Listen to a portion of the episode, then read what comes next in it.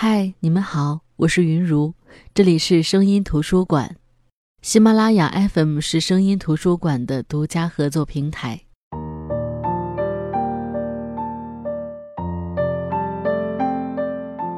上一期节目跟大家分享了彝族的八零后作家阿威木伊罗的《岩上的月亮》，很多朋友都觉得这本散文集非常好，希望我多分享他的文章。那么今天我就跟大家来分享这本书的最后一篇文章，也是我在和这本书的出版社的编辑在聊天的时候，他们最喜欢的一篇散文。这篇散文的名字叫《秋千上的落叶》。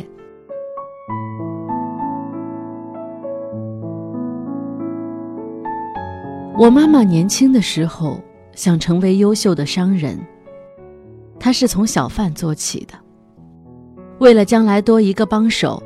他下决心要将我培养成数学天才，这样以后谁也别想赖账，并且有意无意的带我去见世面。现在想来，我确实也具备了天才的成分。数学考二十八分的时候，我硬是偷偷抓起老师的红笔，把二修成八。对我是抱着八十八分的高分回去领赏，我妈打了我一顿。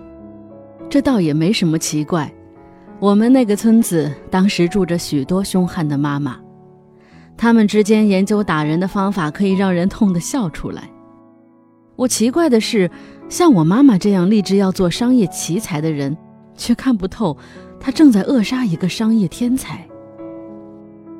我保证，如果她不是那么急切的没日没夜的教我打算盘，三盘清、六盘清、九盘清，我的数学不至于那么差。当我怎么也写不好数字八，研究并得出一个巧妙的方法，将两个零叠成一个八的时候，他又打了我一顿。他不允许偷奸耍滑、自作聪明。直到今天，我写不好二，也写不好八，甚至有时候我写它们就像在写一种命运的符号，怀有极深的恐惧。经过多年时间，我也想通了。他就是要当那种脚踏实地的农民，只不过这样一个农民，在他年轻时候有过许多超出自己能力的想法，最后当然一个也没有实现。在这儿，我不妨告诉你，这也是个励志的故事。他的看点就是教你怎样从优秀商人练成一个成功的农民。我要说的是关于房子的旧事。我现在还没有属于自己的房子，这些年四海漂泊引来许多同情，但其实我自己却很满意，对这种生活充满了安全感。我们一开始住在半山腰，那是四个山脉挤压出来的峡谷，我是在那样一口深井中长大的。在十六岁之前，我都只能看见头顶不规则的簸箕大的天。于是心里断定，飘在村子上空的云彩，除了打转，它哪里都去不了。在那口深井中，我父母和别的父母一样，争吵，有时打得头破血流。女人们上吊喝药的大戏时有发生。这儿说的大戏，是因为这些人没有造下悲剧，他们还活着。我当时年岁不大，却是个相当敏感的人。我和这些人。包括妈妈，和他们说话的时候，总是无来由地盯着他们的喉咙，猜测那些被毒药浸过的喉咙发出来的声音。他们到我这里是不是还有刺鼻的味道？妈妈立志要经商，也许跟那儿的条件有关。她想从那口深井中跳脱。我考上中学的那一年，父母决定卖房子，妈妈脸色沉重。我可以想象他当时的心情。一个连老巢都掀了的人，哪还有心思经商呢？那时，我爸爸在周边村子背着一个借来的电视机和 VCD，给人放电视剧《傻儿司令》。这个电视剧的主人公结局成了光杆司令。房子卖了之后，我父母领着两个小兵去云南打工，我留在县城读书。去交学费的那天，总觉得自己是扛着一所房子。我扛着我家的木门和两副门神，我扛着一根大梁和散着粗粮味道的磨盘，我扛着一个冒出炊烟的厨房和遮羞的厕所，我扛着一口煮饭的黑锅和一把柴刀，我可能还扛着一只丧家犬的眼神，也或者我身上还有深井口垂下来的月光的味道。这个样子。使我在同学眼中态度冷漠，抓不透心思。很久以后，有人问我：“你父母牵着两个小兵上车的时候，你站在那儿有没有哭？”我说没有。很久以后，妈妈问我：“我们走的那天，你为什么不哭？”我说不想哭。你天生是个硬心肠的人。他有点伤心。他叹气。住在深井的时候，我们沿着那四面山坡搬了四次家，就像青蛙围着井壁跳来跳去。后来青蛙跳成了习惯，到井外也是用深井中的心情来应付一切的。借住在姨妈家的时候，我曾努力将自己想象成这一家的女儿，因为姨妈没有女儿。那段时间，我们确实是一对母女。他牵着我去菜市场买菜，将我翘得高高的上嘴唇按下来。你要挂油瓶子吗？谁借了你的钱吗？他会织毛衣。有一天，我穿着他织的毛衣走进长长的老巷子，手里攥着一块五毛钱，那是省了两天的早餐费。我准备用这笔钱，给自己拍一张照片。那时候县城的照相馆不多。找了很久，在一家私人照相馆的顶楼，那儿的楼梯黑漆漆的，像古龙小说里的黑店。楼边有一株长得很好的藤蔓，开着细碎的黄花。我是站在这样一棚藤蔓下拍的相片，右手食指戳在脸上，一个傻帽的第一张照片就算完成。然而，我并不真正感到高兴。虽然姨妈的房子干干净净，墙壁白花花，厕所里添了瓷砖，睡到半夜绝对不会有泥沙突然掉进眼睛，也不会被老鼠咬到脚趾头。我还是有点不高兴。我有点想念远在云南的妈妈，那个曾经信誓旦旦要经商的人。有一天下午，我放学后坐在姨妈家的院坝里晒太阳。半下午的太阳不冷不热，这个时候我模仿城里人的生活习惯已经很有样子。饭后散个步，或者听一首歌，或者在院坝里晒太阳。就在这个时候，姨妈走过来跟我说：“你妈妈回来了，你怎么不喊她？”门口站着那个瘦巴巴的、穿一身旧衣服、踩一双烂胶鞋、裤脚沾满水泥浆的人，是我妈妈。我没有喊他，但是第二天我就跟着他住进一间小房子，三十元租金，没有床，没有凳子，没有阳台，就是个空荡荡的房间。而我妈妈却露出毕生第一次有房子住的那种表情，跟我说：“真好啊。”那时节已入冬，窗口从外间呼呼地吞冷风，房间透凉。我们去城郊买了一床草垫子，他翻开从云南带来的发着水泥浆味道的床单和被子，就这样，过起了我们的母女生活。他是和爸爸吵架回来的，所以他说：“老子像甩破烂一样把他们甩在那儿了。”可是那堆破烂很快自己回来了，可能还没有从被抛弃的愤怒中缓过来，他们没有来县城找妈妈。而是回到深井里，那儿有人万分同情的免费送了一间柴房给他们住。在县城住了几天，妈妈又燃起经商的希望。她认为县城里四处都是商机，有好几个晚上，我们已经开始规划赚到钱之后，在哪哪建一所房子，我将来要读怎样高级的学校。等我出嫁时，她要穿丝绸衣服，戴亮瞎人眼睛的金项链。说这些的时候，她在数钱。从一块旧的自己缝制的手帕里一张一张抽出零零碎碎的票子，十来块钱数得跟几十万一样来劲儿，指尖似乎都刮起一股小风，也可能是过于激动造成的抖颤。有时候我们吵架，吵架的时候我们哪儿都去不了，县城是陌生的，它不是我的，也不是我妈妈的，它是晚上冷冰冰的月亮和云彩的，那些东西飘出簸箕大的天空，就在我们的窗口外边的上空走远。那个时候，我意识到，任何东西都是会流散的，这种流散没有任何诗意。它像我们母女在这样一个小房间里做着随时像云彩和月光一样会流散的梦。这个梦，单薄、潮湿，就像我们每天晚上睡得腰疼的草垫子。但是窗口也会飘进阳光，这样的时刻，我们会静下来，盘腿坐在地上。阳光在妈妈的腿上走到我的腿上，温和。我看见她当时三十多岁的脸，飘着一些云彩流出来的天空中的纹路。那时候我一定读了谁的伤感的诗，很想他看着那些从他腿上走到我腿上的阳光说：“算了，明天我们回去种田。”可是他没有说。每个凌晨的五点钟。他急匆匆起来给我做早饭，然后去城郊批发一筐橘子或者什么干果，在县城路边摆地摊。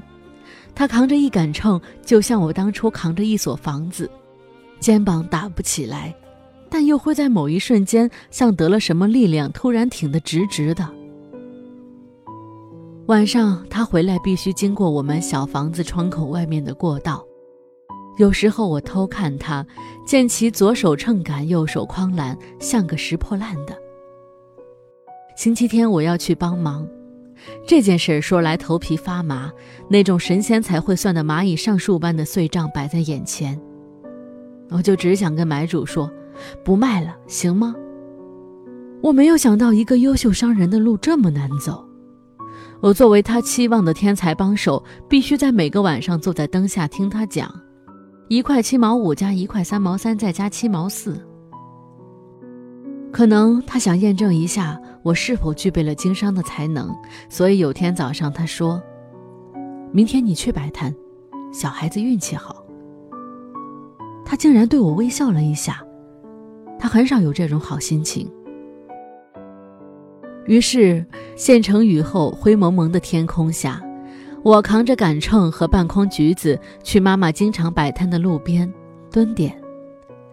那儿的行人看我的眼神有点奇怪，好像我不是在卖橘子，而是卖我自己。后来想到一个办法，退后几步，与橘子保持一段距离，过路的人不知道这橘子是不是我的，也就不会那么奇怪地看着我了。这个效果很使我满意。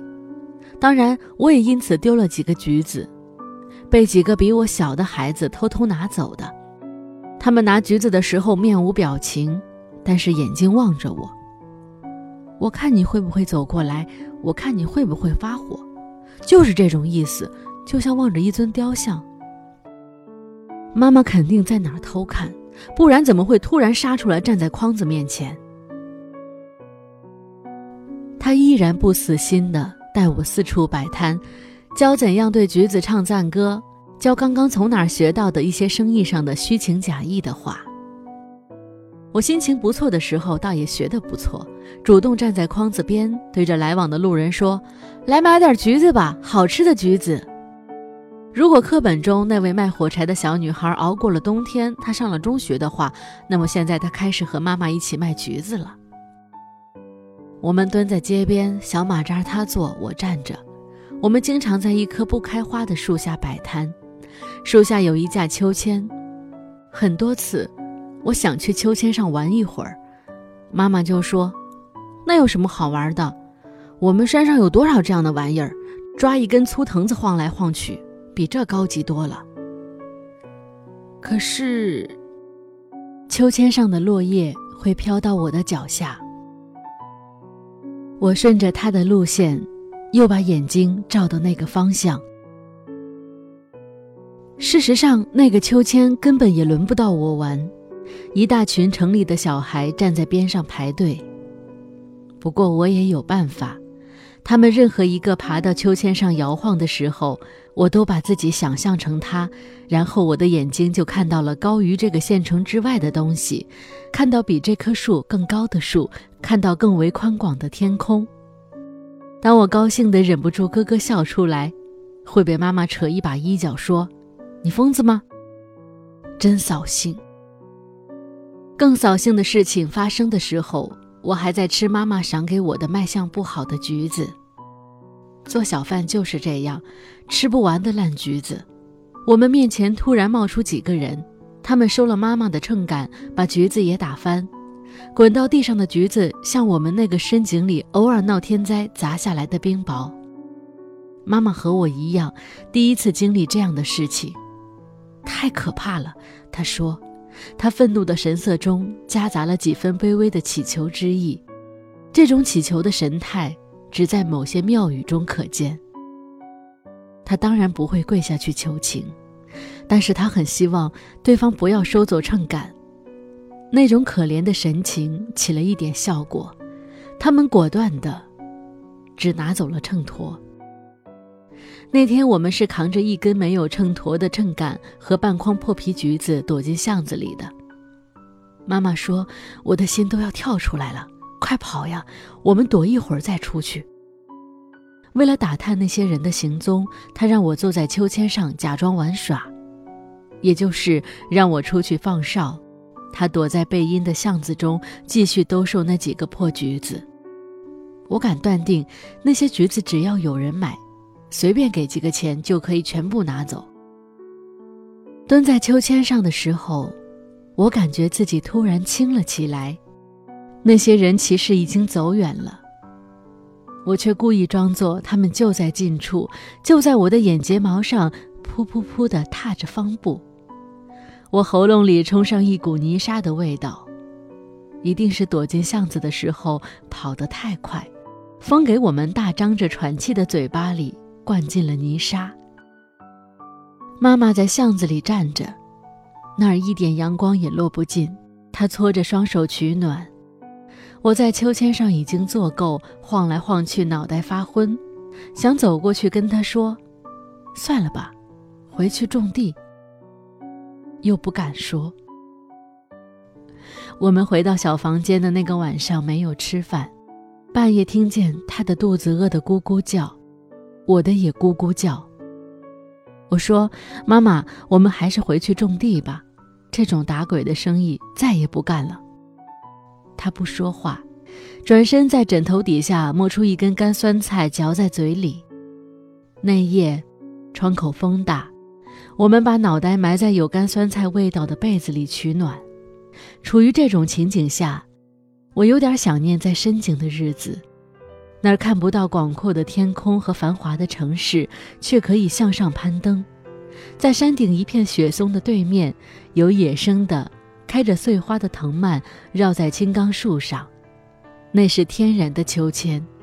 而站在高处往下看我们住的地方，它是个不规则的半圆，像一个窝。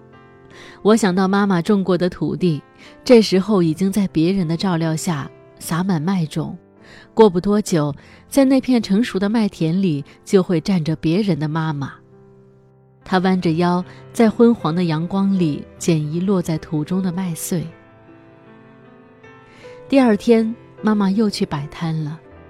她说：“路是自己创造出来的。”我很高兴，她改变主意，不带我去摆摊了。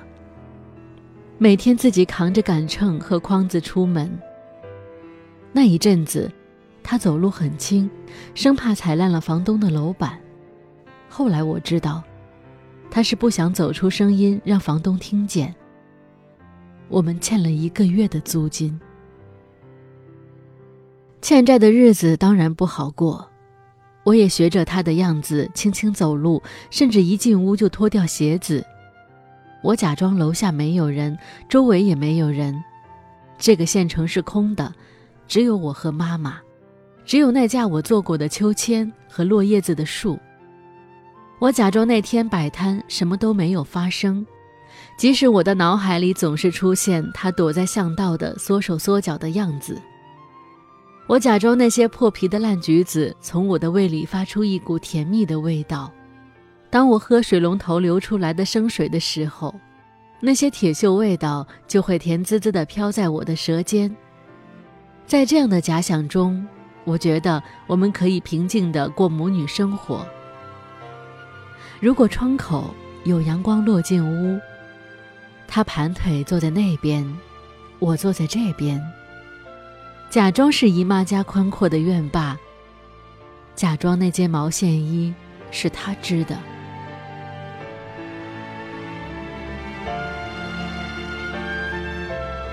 写到这儿，故事就要结束了，因为这个欠了一屁股账的优秀商人，终于发现他骨子里根本就是个农民。他扛着杆秤的架势，就像扛着锄头去挖地。他遇到的意外，秤砣被收走，就是锄头挖到坚硬的石头断了。至于他卖不掉的破皮橘子，是地里救不回来的旱死的庄稼。他离开县城的那天，我的同学问：“你妈妈不卖橘子啦？”我掏出一张照片，指着那个手指戳在脸上的家伙说：“知道吧？”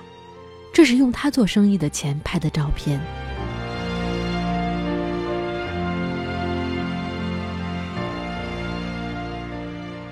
好的，这就是本期的声音图书馆。这期节目跟大家分享的是阿威穆伊罗的散文集《岩上的月亮》当中的一篇，这篇的名字叫《秋千上的落叶》，主要是讲了作者和妈妈之间的故事。作者通过妈妈想经商这件事情的细致描写，讲述了贫穷在他们的生活当中所扮演的角色。因为贫穷，人物关系发生的变化，人物的质感也因此更加的厚重。虽然这些事情其实在我们看来并不那么轻松，但是作者却用轻松的笔触给我们展现了这些故事，而这些轻松却在我们心里留下了深深的烙印。好的，我是云如，这里是声音图书馆，我们下期再见。